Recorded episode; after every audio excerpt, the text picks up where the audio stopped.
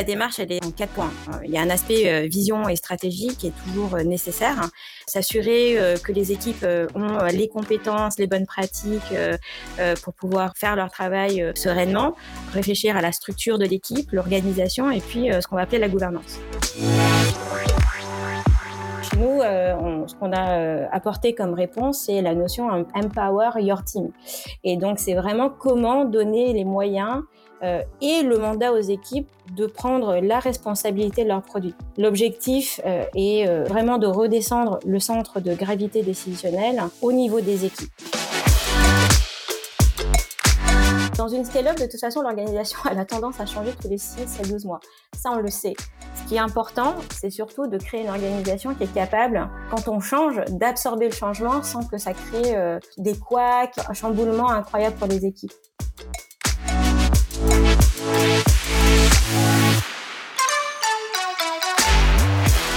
Hello à tous et bienvenue sur Product Squad, le podcast et la communauté des product managers. Je suis Axel Souria et ensemble, nous découvrons une semaine sur deux avec mes invités l'univers produit. On découvre à travers leur parcours et témoignages les clés pour mieux comprendre le métier de PM, ce qui fait un bon PM et la réussite d'un produit. Aujourd'hui, j'accueille Isabelle Bénard, CPO chez Miracle. Isabelle, tout d'abord, merci de prendre le temps de nous partager ton parcours et ton expérience de product manager sur Product Squad. Comment ça va? Ça va très bien, merci Axel, merci de me recevoir et euh, surtout merci d'avoir créé euh, ce podcast qui permet, euh, je pense, de donner la parole à vraiment une diversité d'intervenants assez incroyable. Je les ai tous trouvés très intéressants et inspirants. tu vois, quand je, je pense à Alix Bounois, par exemple, de chez Accor, ou les gens de la French IPO, la French Tech, comme Audrey de chez Scaleway, ou Clark de chez Kepler. donc merci hein, de nous donner cette opportunité de partager euh, notre expérience et, euh, et, bien sûr euh, notre envie de, de travailler dans le product management. Écoute, c'est avec grand plaisir. C'est pour ça qu'on est là. Je te connaissais pas très bien avant, dans le sens où euh, je t'avais pas identifié euh, sur le, le paysage CPO au product de la French Tech. Et il me semble que tu es arrivé il n'y a pas hyper longtemps. Oui, tu as tout à fait raison. En fait, j'ai passé beaucoup de temps à l'étranger avant de revenir en France en milieu d'année dernière.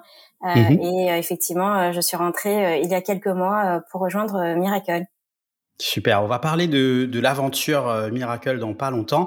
Est-ce que tu nous dis un petit peu d'où tu viens et quelles sont tes passions? Alors, moi, j'ai grandi dans le sud de la France, dans la région marseillaise. Quand j'ai quitté la région de Marseille pour mes, pour mes études, ben, j'ai appris que voyager, c'était génial. Donc, vraiment, le voyage, c'est quelque chose qui me passionne.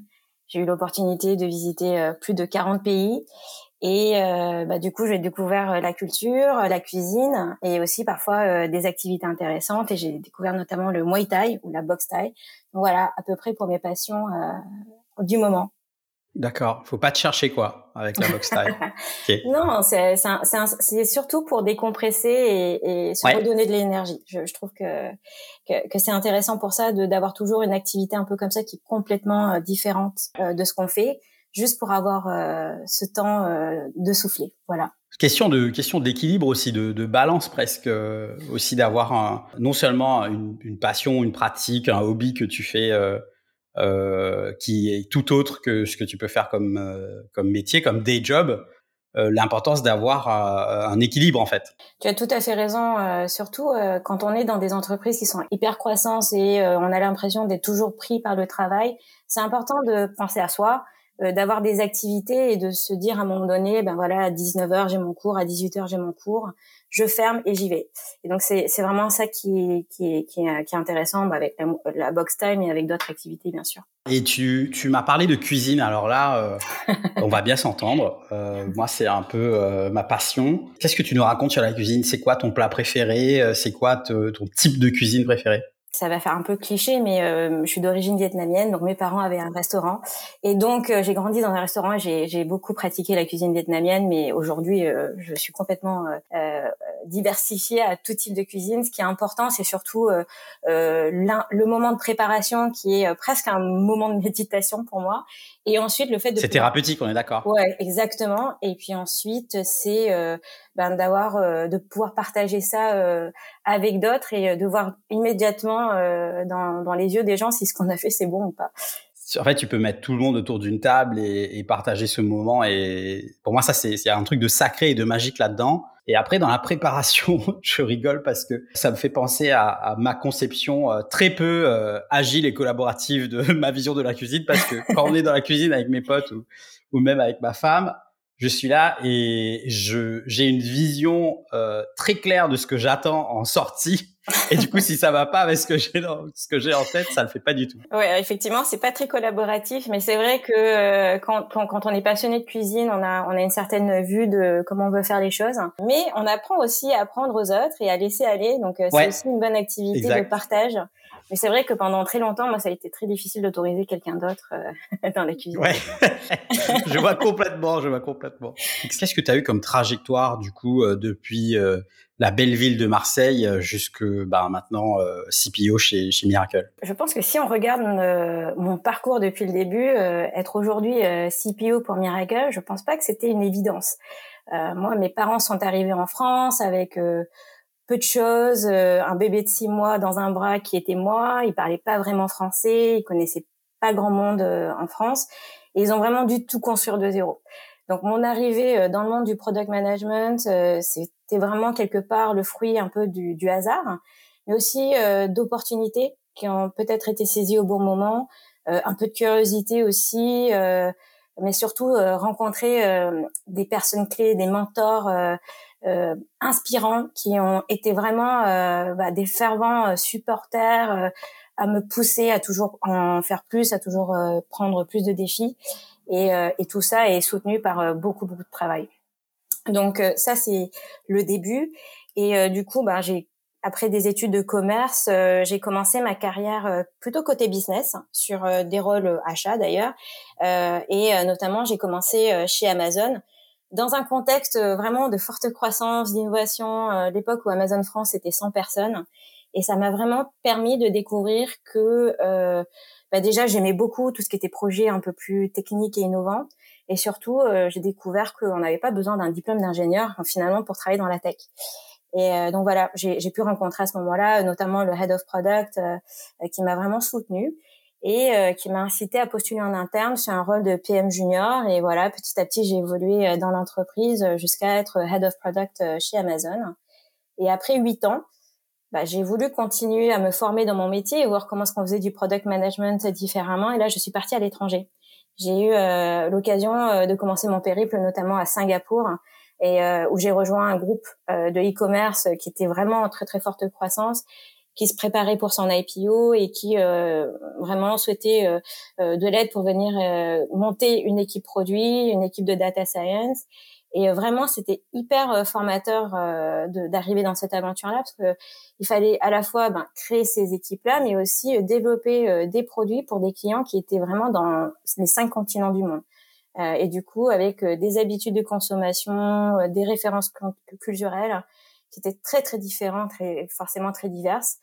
Et là, j'ai rencontré des leaders technologiques incroyables et euh, très bienveillants et tous prêts à collaborer et à m'apprendre plus sur mon sur mon métier. Euh, ça a été vraiment un moment clé pour moi d'apprendre euh, l'agilité, euh, et euh, le vocabulaire euh, et vraiment apprendre à, à, être un PM dans un contexte un peu plus moderne que ce qu'on aurait pu faire chez Amazon je le vois bien aussi de par mon parcours et puis de, de par euh, le parcours de pas mal de personnes avec qui j'ai eu euh, la chance d'échanger, qu'il y a euh, effectivement à des, des, jalons de ta vie professionnelle, de ta trajectoire professionnelle, des personnes que tu vas croiser et qui vont, qui vont être des, des accélérateurs, en fait, des catalyseurs dans, dans ta capacité à comprendre des choses, à grandir professionnellement, à aller chercher des compétences que t'as pas quoi. Et en fait, tu as l'impression de de faire peut-être en de, de, gagner trois ans en un an, tu vois ce que je veux dire? Tout à fait. Et, euh, et, et c'est là où je me, je, je, me dis que le fruit du hasard et de la chance euh, fait aussi partie de l'aventure parce que la chance d'avoir rencontré ces personnes-là au bon moment, euh, qui ont joué un rôle assez euh, euh clé dans la prise de décision de, de prendre des postes, dans l'apprentissage et la formation. Donc oui, je, je, te, je te rejoins tout à fait tu as grandi chez Amazon, euh, tu arrives dans un groupe, euh, dans une autre géographie. L'Asie du Sud-Est, c'est encore autre chose. Euh, mhm. Là, tu vas devoir faire d'autres choix. Comment tu as informé ces choix? Je, pense que c'est toujours un mix de, de, de, plusieurs choses. Là, je pense que c'est euh, où est-ce que tu en es dans, dans ta vie, un moment clé de ta vie? Est-ce que tu euh, est-ce que tu recherches l'aventure? Est-ce que tu recherches à te poser finalement? Euh, Qu'est-ce que tu as envie dans tes missions? Euh, Où est-ce que tu en es dans la mission que tu as pour lequel tu as été recruté dans ton poste Et est-ce que euh, tu as accompli la mission qu'on t'a donnée Est-ce que tu as envie de nouvelles missions? Et, euh, et je pense aussi c'est là encore une fois la rencontre avec des personnes clés. Et euh, pour moi, euh, cette aventure singapourienne, elle était incroyable parce que euh, j'ai fait l'équivalent de six ou sept fois le tour du monde pour travailler avec l'ensemble du groupe. mais en même temps, j'arrivais à un moment donné où j'avais besoin, on parlait d'équilibre vie pro, vie perso un peu avant, de me dire que je voulais rester un peu plus longtemps dans, au même endroit. Euh, quand j'étais à Singapour, j'avais presque des déplacements toutes les deux semaines avec euh, euh, des, des, longs courriers qui pouvaient aller de 8 heures à 25 heures d'avion. C'était c'était un rythme de vie qui était hyper excitant, mais en même temps extrêmement fatigant. Donc ça, ça, ça a été un, un élément qui a extrêmement joué. Et l'autre élément qui m'a poussé finalement à, à, changer de poste, c'était le fait de rejoindre quelqu'un avec qui j'avais eu l'habitude de, de travailler et euh, qui m'a proposé de le rejoindre dans, dans, une nouvelle aventure. Et cette fois-ci, euh, on change du côté euh, de, de, côté de l'océan. Et là, j'arrive à Montréal pour rejoindre une société et surtout un leader que j'avais rencontré lors de mon expérience chez Amazon. Et voilà, c'est la rencontre de la bonne personne. La mission était hyper intéressante. Et dans ma vie perso, j'avais besoin peut-être d'un peu moins de voyage à ce moment-là et un peu plus de, de, de, stabilité. Et dans ce que tu dis, euh, moi, il y a un truc qui me marque aussi, c'est euh, cette capacité à finalement suivre des leaders, des gens qui, qui peuvent t'embarquer euh, dans leur voyage et des gens qui potentiellement vont faire que tu vas grandir. C'est pas anodin de dire, euh, bah tiens, euh, je vais choisir cette nouvelle opportunité parce que cette personne, euh, j'ai déjà bossé avec elle avant et euh, on, a, on, a, on, a, on a créé quelque chose au final. Tout à fait. Alors, à tort ou à raison, moi, je pense que ce qui est important euh, dans, quand on choisit un nouveau poste, une nouvelle mission, une nouvelle entreprise, c'est les gens avec qui on travaille. Et moi, j'ai besoin d'être inspirée par ces par ces personnes-là, par mes collègues, par mes, mes supérieurs.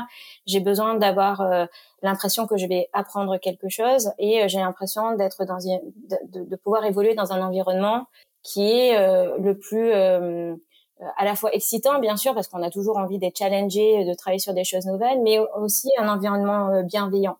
Alors c'est pas toujours évident hein, d'identifier ça quand on passe un entretien et qu'on connaît pas forcément l'entreprise ou des gens dans l'entreprise, de dire est-ce que c'est la bonne euh, c'est la bonne euh, boîte ou c'est le bon poste. Du coup, c'est extrêmement important en fait euh, de se dire qu'on va passer quand même beaucoup de temps avec avec ses collègues de travail et ça doit venir dans dans dans, la dans le processus décisionnel. Alors, ça ne fait pas tout. On parle bien sûr de l'intérêt de la mission. on, on, on, faut que ce soit en adéquation avec ses ambitions de carrière, bien sûr.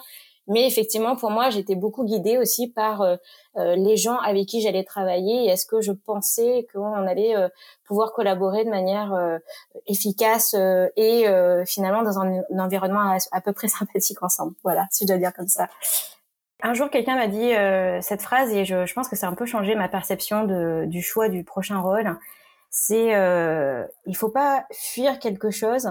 En fait, il faut qu'on te donne envie de courir vers quelque chose. Et euh, tu vois, par exemple, moi, quand j'ai passé mes entretiens euh, chez Miracle, euh, que j'ai rencontré les fondateurs, mes futurs collaborateurs, tout de suite, en fait, c'était c'était comme une évidence pour moi. Et, du coup, ça m'a vraiment donné envie de rejoindre cette entreprise parce que à la fois la mission était hyper intéressante, mais aussi les gens avec qui je travaillais étaient hyper intéressants. Et j'avais vraiment beaucoup d'intérêt de travailler de très près avec avec les fondateurs de chez Miracle. Donc c'est c'est ça courir vers quelque chose plutôt que fuir quelque chose. Bon bah on l'aura compris, tu as couru vers Miracle, on y arrive. Est-ce que tu nous parles un petit peu euh, un petit peu plus de la société? Alors que fait Miracle aujourd'hui? Et, et, on va en profiter, enfin tu, tu, en profiteras pour nous parler un petit peu de euh, de comment tu, tu arrives et tu construis ta place euh, chez Miracle.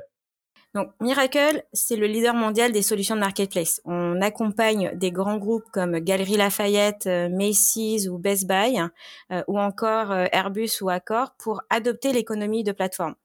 L'économie de plateforme, je pense que tout le monde le, connaît bien dans son quotidien avec des entreprises comme Airbnb et Uber. Ben, on reprend les mêmes principes hein, et on aide ces entreprises-là à adopter ce principe de plateforme pour pouvoir finalement s'appuyer sur cet effet de réseau euh, pour pouvoir euh, évoluer leur euh, faire évoluer leur leur business et donc ces entreprises s'appuient sur nos solutions de logiciels notre expertise qu'on a développée depuis les dix dernières années dans, dans ce domaine et aussi l'écosystème qu'on a créé pour eux pour vraiment trouver des nouveaux relais de croissance via les places de marché.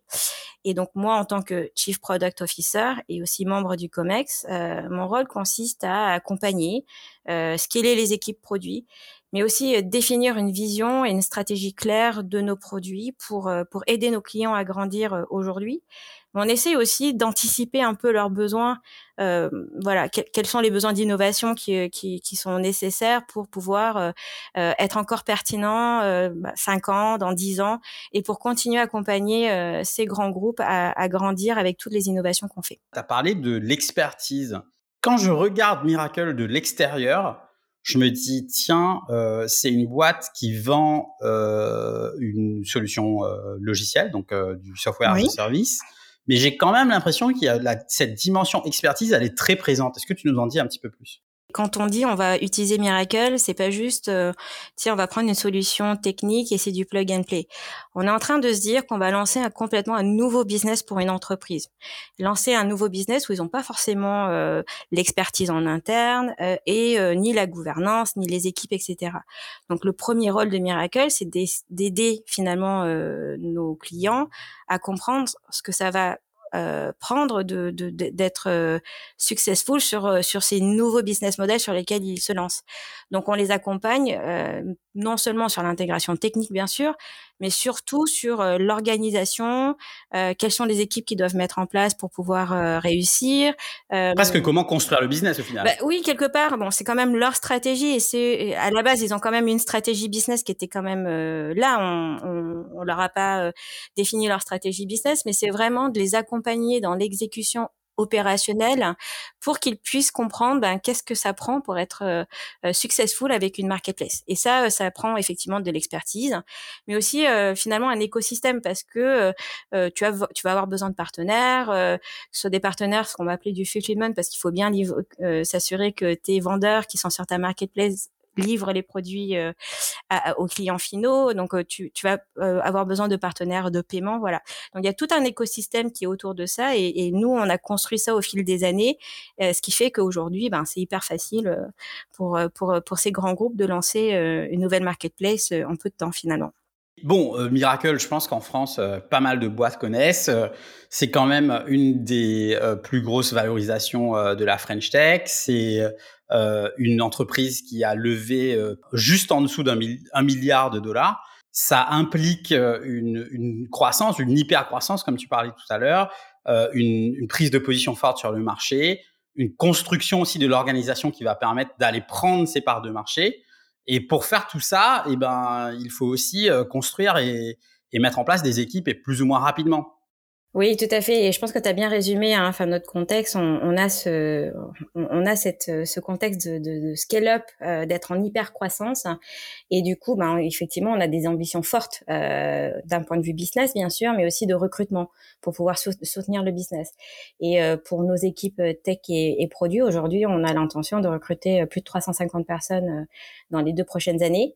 Et euh, bah, pour recruter euh, ces 350 personnes, il faut aussi aujourd'hui s'assurer que euh, on puisse bien préparer les bonnes fondations pour pouvoir les accueillir et continuer à grandir parce que on veut développer toutes ces équipes, voilà aussi bien dans, sur des sujets d'intelligence artificielle, comment développer des nouvelles fonctionnalités.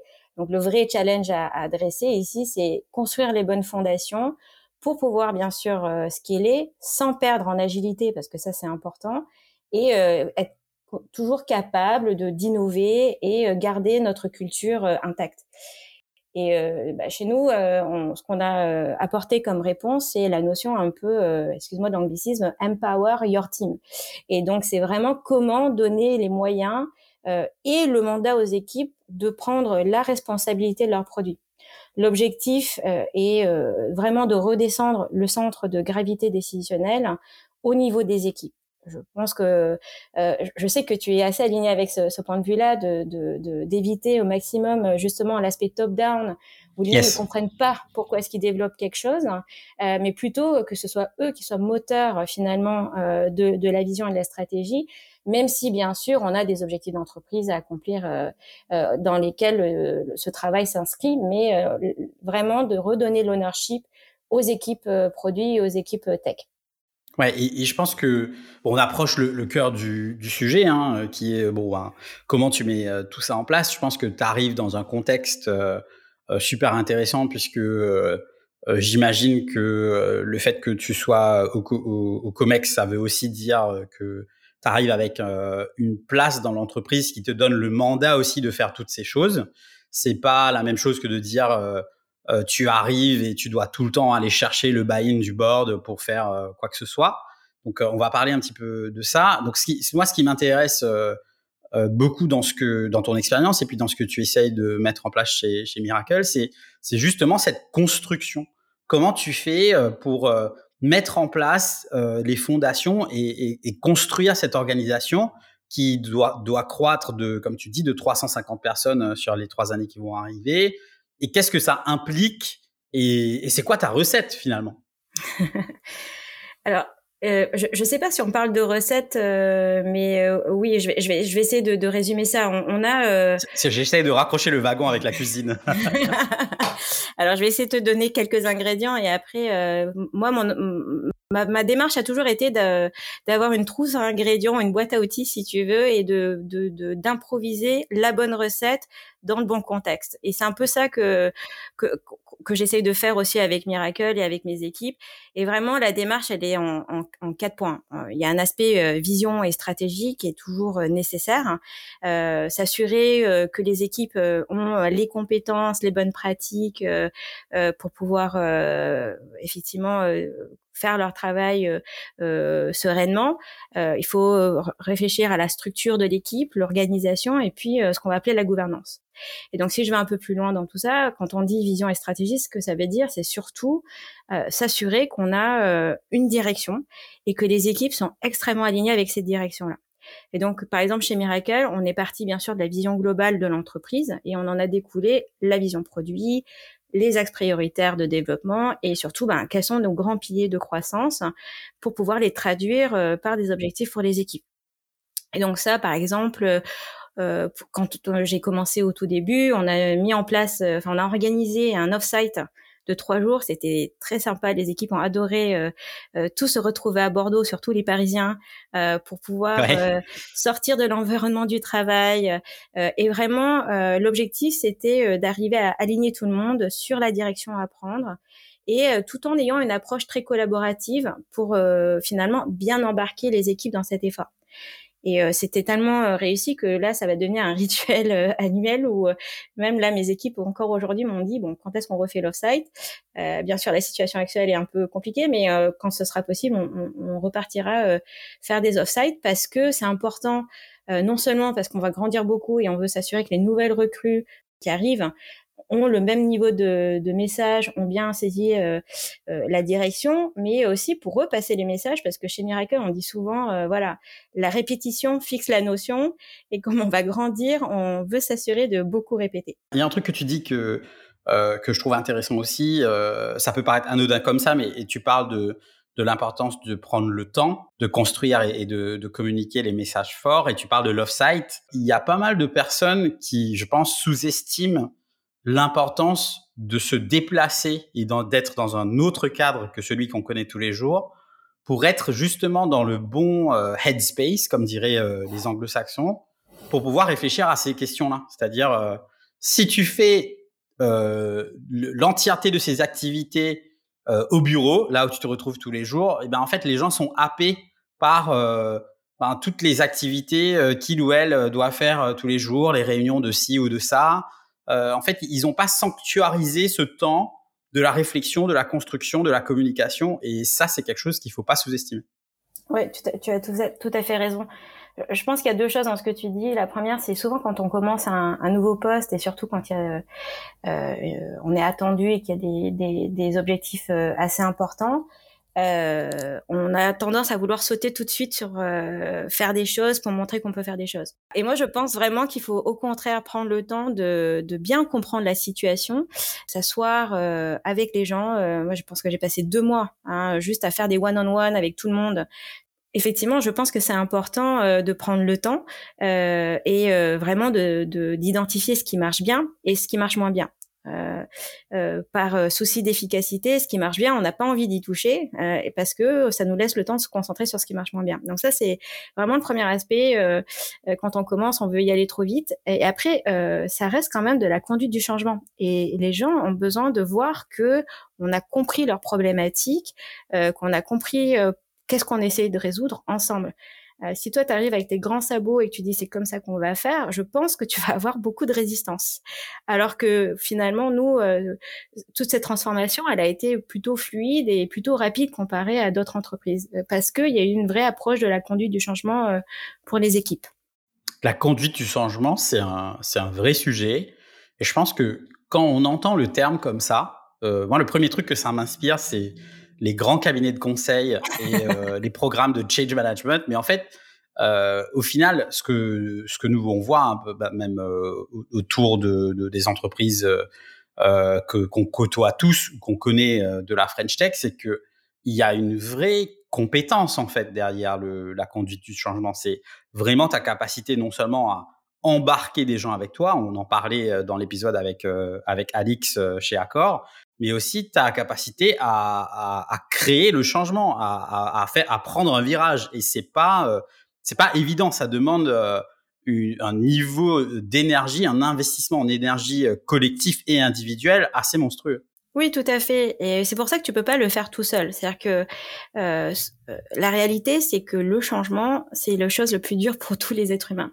Tu peux dire ce que tu veux, euh, je suis résilient, euh, je peux m'adapter, mais en réalité, n'y a pas grand monde qui aime vraiment le changement.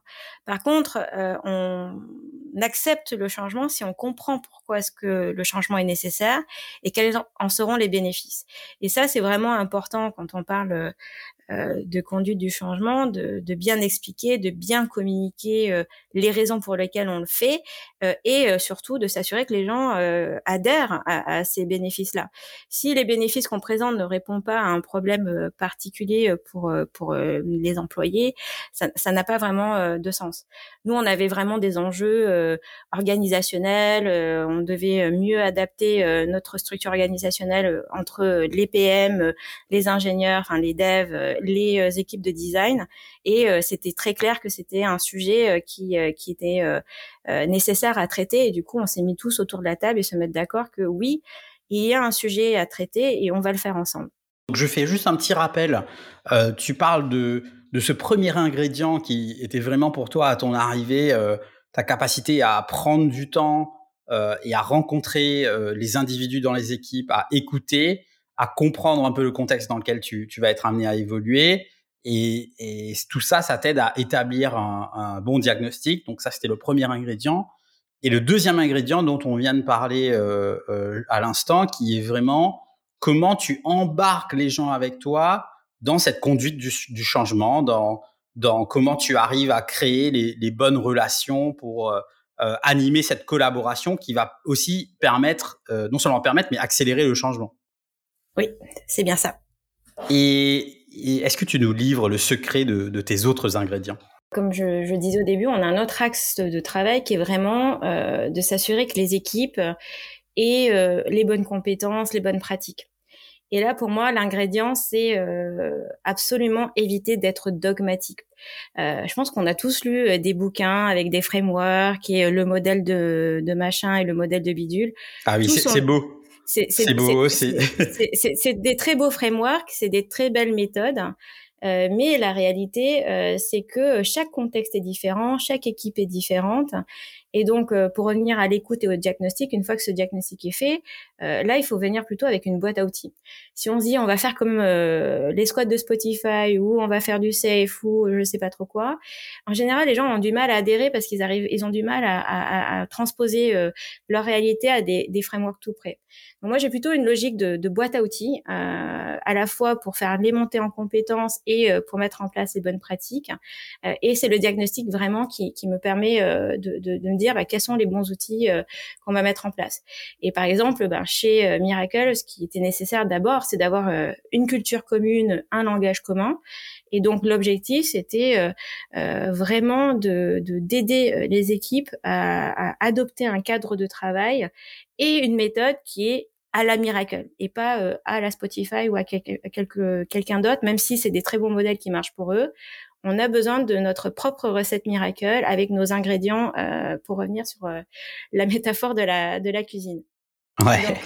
pour pour exécuter, on, on, a bien sûr aussi fait appel à, à, à, des coachs parce que c'est important hein, de d'accompagner surtout pour certains PM euh, euh, qui étaient soit encore un peu juniors dans leur fonction, euh, soit euh, qui ont connu qu'une seule façon de faire les choses, de pouvoir les accompagner à adopter euh, des nouvelles pratiques et à adopter des nouveaux outils. Bien sûr, la, la, méthodologie du workshop c'est extrêmement important parce que du coup, on a, euh, on crée un environnement de, de, discussion, de conversation pour amener les équipes à comprendre l'intérêt euh, bah, de certains de ces outils-là qu'il faut qu'il faut adopter. Et euh, pour parler d'un sujet que tu que, que, tu connais bien, l'importance de la discovery, par exemple, ça a été ça a été un sujet de travail pour nous parce qu'effectivement, on était très focalisé sur sur le delivery et pas assez sur le discovery.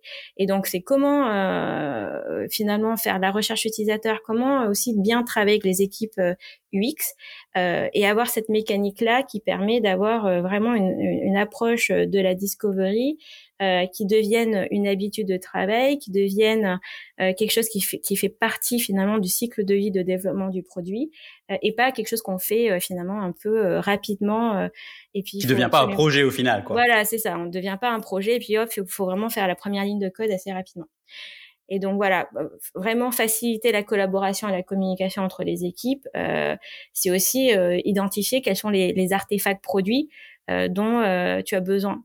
Et là, dans notre cadre, on avait euh, ce besoin vraiment très fort de donner de la visibilité, bien sûr au sein des, des, équipes produits et, techniques, mais aussi avec les équipes business. Et donc, on a adopté euh, euh, des outils euh, qui, que nous, on appelle des product briefs, des product memos, mais qui sont rien d'autre que des documents qui permettent de formaliser finalement un peu mieux à la fois la stratégie qu'on a par rapport à un produit donné, mais aussi de collecter toutes les informations qu'on a pu avoir pendant le, la phase de, de discovery. Et c'est hyper intéressant de voir euh, l'adoption par les équipes euh, produits parce que c'est surtout un outil de collaboration.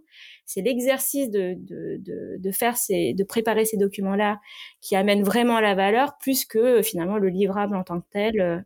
exactement. Le fait même de préparer le document, c'est là où tu vas aller faire le travail de la réflexion en fait. Exactement. Tu structures ta pensée, et ensuite tu l'exposes et on a euh, et tu vas avoir des gens en face qui vont réagir à cette euh, cette pensée là et en fait on finalement euh, ensemble on arrive à, à quelque chose où tout le monde arrive à s'aligner à comprendre l'objectif la direction le pourquoi le problème qu'on essaie de résoudre et, et vraiment c'est cet exercice là qui est plus important et intéressant finalement comme on disait que, que le résultat final donc du coup, euh, éviter d'être dogmatique. Moi, je ne peux que être d'accord avec toi. Et, et puis moi, je je reconnais euh, l'attrait que ça peut avoir, euh, le, ce que moi j'appelle le marketing de la méthode. Donc, euh, je pense qu'il y a, il y a une grosse grosse partie de de, de ça qui nous rassure. mais ce qui est vraiment important, c'est notre capacité à adapter des, des fondations de, des méthodes qu'on voit à notre contexte personnel. Tout à fait. Et là, j'arrive, euh, je pense, à la troisième ou quatrième scale-up où j'ai pour cette mission, effectivement, de d'aider l'organisation à scaler euh, l'organisation produit. Et je peux te dire que je n'ai pas eu euh, trois ou quatre fois la même recette ou la même méthode. À chaque fois, comme on disait, euh, l'environnement est très différent. Euh, et voilà, c'est vrai que c'est toujours rassurant hein, de se reposer sur quelque chose qui est très balisé. Euh, euh mais finalement, euh, l'innovation vient aussi en, en, prenant des risques et en se disant, bah voilà, si pour mon pour mon environnement, pour mon entreprise, pour les gens que j'ai à, à, à, gérer, quelle, quelle, est la meilleure euh, façon d'approcher le produit qui va correspondre à la culture de l'entreprise, au niveau de seniorité et de maîtrise de la fonction produit de mes équipes et aussi aux objectifs business qu'on s'est fixés. C'est extrêmement important euh, de, de, prendre toutes ces, tous ces éléments-là euh, en, combinaison et effectivement euh, proposer euh, la bonne méthode ou les bons outils qui, qui, va nous permettre de, de, réussir finalement.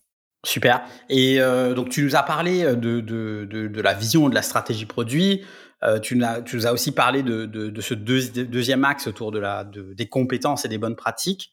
Euh, comment tu structures euh, l'organisation euh, par la suite? Effectivement, une fois que tu as la vision, que le monde sait vers où tu vas aller et qu'on s'assurer des bonnes compétences des uns et des autres, euh, ce qui est important, effectivement, c'est d'avoir la, la, bonne organisation, la bonne structure organisationnelle qui va te permettre d'atteindre tes objectifs. Euh, et chez Miracle, le sujet qu'on avait effectivement, c'est que on avait à la fois des équipes de développement qui étaient plutôt organisées en feature team, puis des équipes produits qui étaient plutôt organisées autour de ce qu'on va appeler des persona buyers, euh, mhm. c'est-à-dire les clients qui veulent acheter euh, nos produits. Et forcément, ça crée un peu euh, de la symétrie et du coup, ça crée des, de, de, la friction.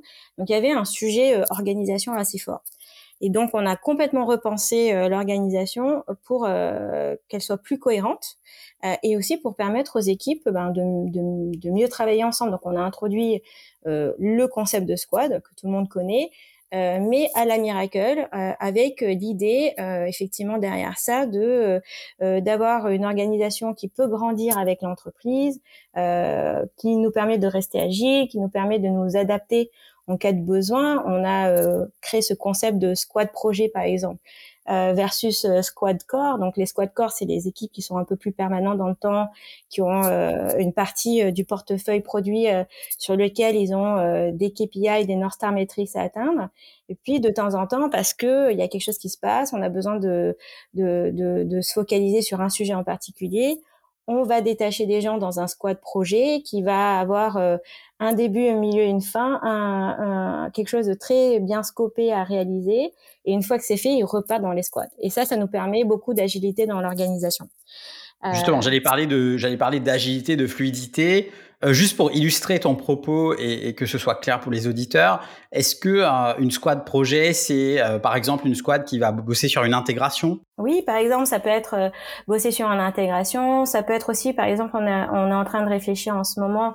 On, on, a des changements, on a des changements de régulation dans notre cœur d'activité et forcément, pour être compliant, pour respecter les nouvelles réglementations, on a des, mhm. des améliorations à faire.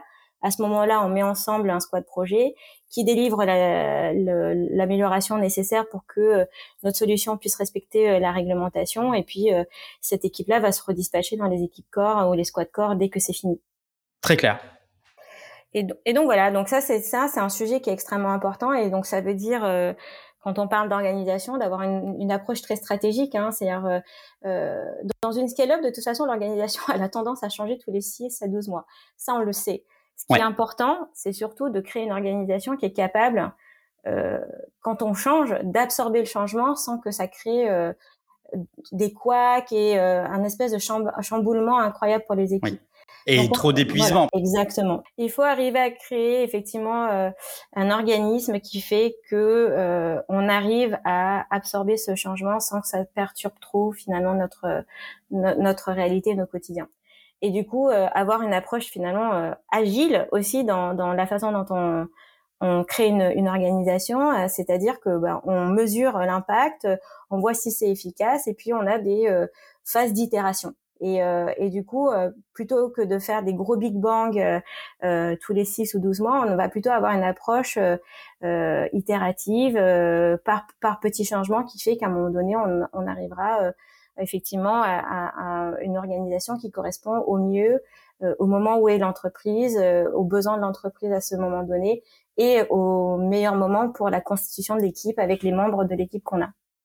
Et du coup, tu parlais tout à l'heure de, North Star Metric.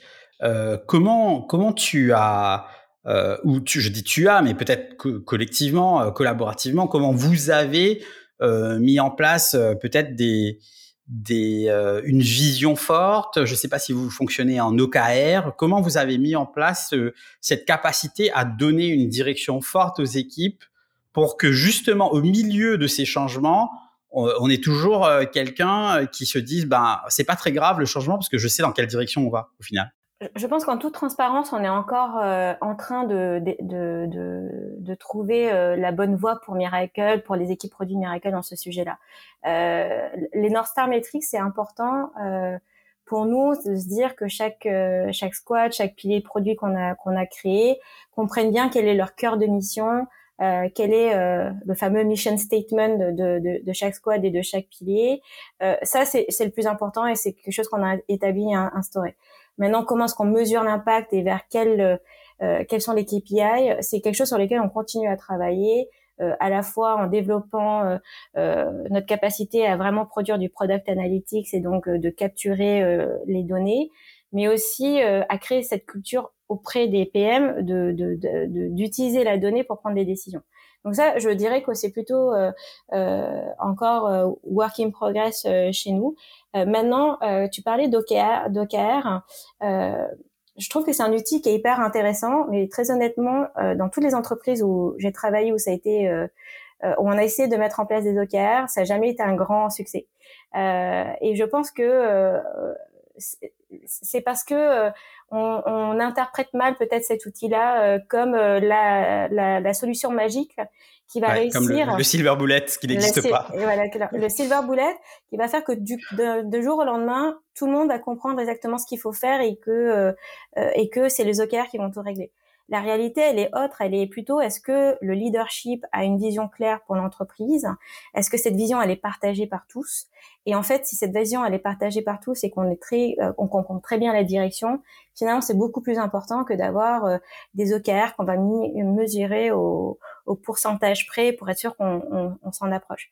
Euh, moi, c'est ma conviction que en, en, descendant finalement, comme on disait, le centre de gravité décisionnel auprès des équipes, mais en leur donnant une direction très claire, en formalisant euh, euh, très clairement la vision et qu'est-ce qu'on essaye d'atteindre avec euh, les, les, ce qu'on appellerait les top company objectives qui, qui sont pas nécessairement structurés comme les OKR, ça permet vraiment de, d'arriver à, à, à, la, bonne direction. Merci pour ces précisions. Euh, du coup, là, on a, euh, on a quand même les éléments d'une recette ou de la boîte à outils. Bah, écoute, en tout cas, c'est, c'est la recette à la Miracle pour Miracle. Très clair. Merci beaucoup euh, pour ce retour d'expérience sur ton arrivée chez Miracle et puis super intéressant de voir concrètement avec des exemples comment vous avez mis en place des choses pour permettre à, cette organisation de scaler, hein, comme tu disais, sur les trois années qui, qui vont venir. Dans le podcast, j'ai pour habitude de poser euh, deux questions euh, aux invités. Euh, la première, quelles sont tes ressources préférées en tant que product manager? Et la deuxième, est-ce que tu as un conseil pour quelqu'un qui souhaiterait devenir PM aujourd'hui? Les, les, ressources préférées, il y en a beaucoup et euh, je pense qu'on peut toujours les partager offline, mais euh, je peux parler euh, peut-être de deux trois personnes qui sont quand même assez inspirantes et qui ont écrit beaucoup de choses intéressantes, notamment bah, Simon Sinek qui a écrit les livres qu'on connaît bien, le Start with the Why, Leaders It Last. Je, je pense que c'est il y a des principes là, dans, dans ces différents ouvrages qui sont hyper intéressants euh, aussi pour euh, euh, des personnes qui ont envie de prendre du leadership et qui veulent évoluer dans des postes de, de, leadership. Donc voilà, si, si je devais en citer qu'une ou un auteur, ce serait peut-être lui. Après, il y a beaucoup de, de, de contenu. Euh, euh, je pense à Marty Kagan, Roman Schwitzler. Il y a beaucoup de gens euh, qui, qui ont qui et dont le travail m'ont inspiré euh, euh, ces dernières années. Euh, maintenant, au-delà des de, de, de, ces références et de ces auteurs mmh connus, moi je dirais ça, c'est que être un bon PM, euh, bien sûr, c'est maîtriser euh, des compétences techniques euh, et métiers. Mais je pense qu'il y a aussi un aspect de savoir-être. Et parce que voilà, on doit savoir embarquer des gens, souvent beaucoup de gens de très différents dans notre vision du produit. on doit savoir communiquer de manière efficace. Et je pense que c'est avec toi dont on a discuté de, de justement Simon Sinek avec les human skills. C'est extrêmement important euh, de d'avoir ce savoir-être aussi. Et pour moi, côtoyer des gens qui savent bien le faire, euh, bah ça, ça, ça, ça, permet vraiment d'apprendre ces bonnes pratiques. Parce qu'en vrai, on ne les apprend, on les apprend pas dans, dans des livres, même si euh, euh on comprend le principe. Euh, je pense que euh, avoir des rôles modèles, avoir être entouré de gens qui, qui, qui sont bons dans cette dans ces human skills, c'est extrêmement important. Et moi, ça a vraiment été un élément clé hein, dans, dans qui m'a permis de grandir dans le monde du, du product management, c'est euh, bah, le mentorat. Euh, surtout quand, ben, quand tu es une femme, euh, ben, moi parfois je me posais peut-être trop de questions ou euh, je me disais euh, tiens je vais attendre d'être prête à 200% pour oser prendre un nouveau poste ou prendre des nouvelles responsabilités. Et c'est à ce moment-là que d'être bien entouré, d'avoir des bons mentors et surtout des gens qui sont passionnés hein, par ce qu'ils font et euh, bien sûr, il y a de la bienveillance et euh, ils ont envie d'aider à progresser, euh, mais c'est important parce que du coup, ça nous permet de se projeter à l'extérieur de soi et de voir qu'on n'a pas besoin de, de tout maîtriser à 200% pour prendre des responsabilités et aussi de, de, parfois de s'aider à, à, se pousser un petit peu vers des situations peut-être qui sont pas confortable et euh, s'aider à, à, ouvrir finalement des portes. Euh, moi, j'aurais peut-être pas osé pousser euh, certaines portes si euh, j'avais pas eu ces mentors-là autour de moi. Et donc, si je dois donner un conseil euh, aux, aux, aux, personnes qui aimeraient euh, évoluer dans le monde du produit, c'est surtout de ne pas hésiter à contacter bah, justement ces personnes qu'on trouve inspirantes Aujourd'hui, il y a tellement de plateformes où c'est possible avec euh, les plateformes de réseaux sociaux euh, professionnels comme euh, LinkedIn que tout le monde connaît, mais il y a aussi 15 Tech qui qui petit coucou à Caroline Ramad. Exactement, qui prennent beaucoup le mentorat et qui aident au mentorat. Et voilà, ne pas hésiter à, aller, à, à leur prendre, proposer un café, prendre contact, voir s'il y a un fit mutuel et qui peut effectivement se transformer en mentorat actif. Et, euh, et j'ai envie de, de, finir par dire que le jour où du coup euh, euh ce sera votre tour d'être euh, VP, euh, Head of, CPO, c'est bien aussi de penser à passer le flambeau et devenir mentor à son tour et, et de, de, de, partager son expertise et, à d'autres. Voilà, il y a une espèce de cercle vertueux qui se crée. Et le, le pay it forward ou le give back en tout cas. Le give back, ouais. Je, je pense que c'est c'est une aussi moi des raisons pour lesquelles j'ai décidé euh, euh, de rentrer en France, c'est que j'ai tellement appris au travers de mes expériences euh, euh à l'étranger, euh, avec des leaders différents, avec des cultures différentes, peut-être aussi dans des environnements où le, le, product management était plus mature. Et j'avais vraiment envie, finalement, avec mon retour en France, de pouvoir contribuer, bon, à mon échelle bien sûr, euh, à finalement euh, euh, contribuer à ramener cette expertise dans la, la, la tech française. Apporter ta brique. Voilà, amener ma petite brique dans ce grand chantier de la tech française. Super. Écoute, merci beaucoup en tout cas pour ta disponibilité et, et, ton partage aujourd'hui. J'ai trouvé notre conversation super intéressante. et c'est bien aussi de, de, comprendre un petit peu mieux de l'intérieur comment ça peut se passer dans ces dans ces pépites de la French Tech. Euh, avant de se quitter, euh, donc tu nous parlais tout à l'heure du fait de de, de, de, de l'hypercroissance de, de Miracle. Donc, tu parlais de 350 postes, notamment sur le produit, sur les trois prochaines années. Euh, vous, du coup, vous recrutez? Oui, on recrute. On recrute, euh, on recrute de tout, des product managers, des développeurs, des data scientists, des product designers, euh, voilà, euh, pour les personnes qui ont vraiment envie finalement de, de faire partie de cette aventure de euh, de, de l'innovation française, parce que je pense que vraiment la French Tech est, est à ces moteurs là, et de contribuer à toute une industrie à se transformer de manière profonde. Je, je, voilà, je les invite à me à me contacter. Je serais ravie de prendre un café, même si c'est juste pour discuter de bonnes pratiques produits. Super. Et les gens peuvent te contacter sur LinkedIn? Tout à fait. Super. Et eh ben écoute, c'est beau. encore une fois, Isabelle, merci beaucoup d'avoir passé cette petite heure avec nous. et puis, bonne continuation dans, ton, dans, dans, tes missions chez Miracle. Et puis, bah, j'espère qu'on va se recroiser bientôt, peut-être pour un autre format sur Product Squad. Merci beaucoup, Axel.